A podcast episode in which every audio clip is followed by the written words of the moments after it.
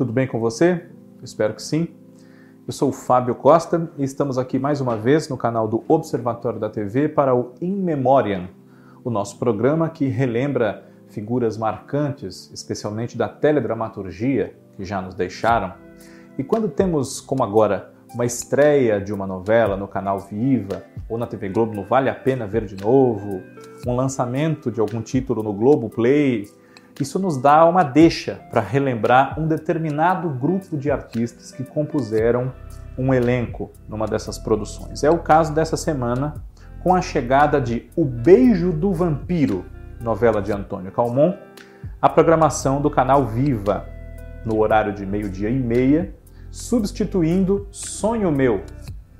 É uma faixa de novelas, entre aspas, infantis, né? novelas que marcaram uma geração especialmente crianças e adolescentes. Começou com Era uma Vez, depois veio Sonho Meu e agora a vez de O Beijo do Vampiro, que foi exibida originalmente entre 2002 e 2003. Dessa novela, embora ela vá completar agora em 2022 20 anos da sua estreia, relativamente pouca gente nos deixou. E nós vamos relembrar esses artistas neste programa. Antes de começarmos a falar deles, eu peço a você aquilo que eu peço sempre, que se inscreva aqui no canal, se não for ainda um dos nossos inscritos, já passando dos 40 mil. Clique no sininho para ativar as notificações e não perder nenhum dos meus vídeos, dos vídeos da Kaká Novelas, do Cadu Safner, do Cristiano Blota, do João Márcio e muito mais. Comente aqui sugerindo temas para nós e compartilhe os vídeos do Observatório da TV com aquela pessoa que gosta de TV como eu e como você. O protagonista da novela nos deixou faz pouco tempo, cerca de seis meses. Tarcísio Meira, que vivia o Boris Vladesco, um vampiro centenário que, nas suas muitas trajetórias com diversos objetivos, tinha por grande missão até da sua vida trazer para o lado dos vampiros o filho dele, Zeca, que era o Kaique Brito, criado pela Lívia, a Flávia Alessandra, que era a reencarnação do grande amor da vida do Boris, a princesa Cecília. E o Zeca, filho de Boris, era um vampirinho adolescente que lidava com as mudanças típicas da adolescência e também com essa transformação em vampiro e uma dualidade sobre que lado escolher, lutar contra a sua natureza ou abraçá-la. Né? Tarcísio Meira, nesse papel que se tornou um ícone para um novo público que já o acompanhava em outra novela, por exemplo, do Antônio Calmon, Um Anjo Caiu do Céu, foi conquistando um público jovem. Ele faleceu no ano passado com 85 anos de idade, no mês de agosto, no dia 12, exatamente, 12 de agosto, e infelizmente a causa da sua morte foram complicações em virtude do contágio por Covid-19. Assim como outra perda do elenco de O Beijo do Vampiro, que interpretava o gentil, que é o Gésio Amadeu. Gésio Amadeu nos deixou em 2020, cerca de um ano antes do Tarcísio, no dia 5 de agosto, com 73 anos, e ele também foi uma vítima da Covid-19.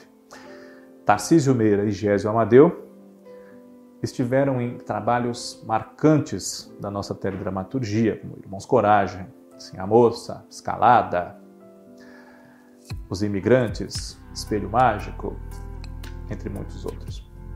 Heloísa Mafalda, intérprete da Dona Carmen, também infelizmente já nos deixou em 2018, com 93 anos de idade, no dia 16 de maio. Ela afastou-se por vontade própria da televisão por conta da sua avançada idade, que apresentou os sintomas do mal de Parkinson, conforme ela foi mal de Alzheimer, aliás, conforme ela foi envelhecendo, começou a ter dificuldades para decorar os textos, enfim, e não queria é, continuar desenvolvendo o seu trabalho de atriz com todo o talento que ela sempre teve, com as dificuldades de memória e de saúde em si que acarretaria continuar. Né?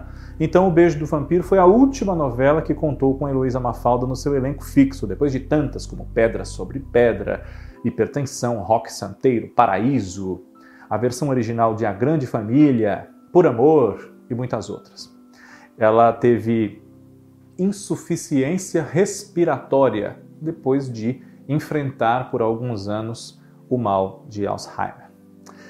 Também perdemos do elenco de O Beijo do Vampiro o ator Mário Schoenberger, que interpretava o professor Antunes, um homem muito inteligente, culto, salvo erro meu, solteirão, a trama da novela, e que era apaixonado por uma sua companheira ali da pensão onde ele morava, a Thelma, que era a Ana Rosa.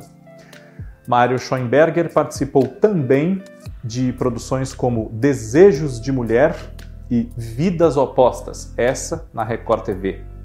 E faleceu em 2008. Ele tinha apenas 57 anos, é isso mesmo, 56 aliás. No dia 14 de maio de 2008, ele enfrentou um câncer nos últimos meses da sua vida e teve falência múltipla de órgãos. Eduardo Conde, que fez uma participação nos flashbacks de uma vida passada da Lívia, quando ela era a princesa Sicília, ele era o pai da Lívia, ou melhor, da Sicília, o rei Dagoberto, e faleceu não muito tempo depois dessa participação. Eduardo Conde tinha 56 anos quando faleceu em 16 de janeiro de 2003. A novela ainda estava no ar e ele também teve câncer. O ator participou de outras novelas como Plumas e Paetês, Sinal de Alerta e Razão de Viver, essa última no SBT. Também perdemos do elenco da novela O Beijo do Vampiro o ator Sérgio Viotti, com 82 anos, no dia 26 de julho de 2009. Ele faz uma participação muito breve também no papel do Padre Ambrósio, e esse foi um dos seus últimos trabalhos. Depois ele apareceu, por exemplo, em Duas Caras de Agnaldo Silva, que foi o seu último trabalho na TV, mas esteve também em Anjo Mal, a segunda versão, Um Só Coração, a versão original de Sim a Moça, Olho por Olho na TV Manchete, Corpo Santo, Por Amor e Ódio na TV Record, entre outros. Um grande ator e um grande estudioso também do teatro, Sérgio Viotti. E Outra perda do elenco de O Beijo do Vampiro aos 77 anos, no dia 31 de dezembro de 2008, foi a do ator e diretor de televisão Fábio Sabag. Ele faz uma participação também como um advogado, se eu não me engano, o doutor Eulálio, e enfrentou nos últimos anos da sua vida um câncer de próstata.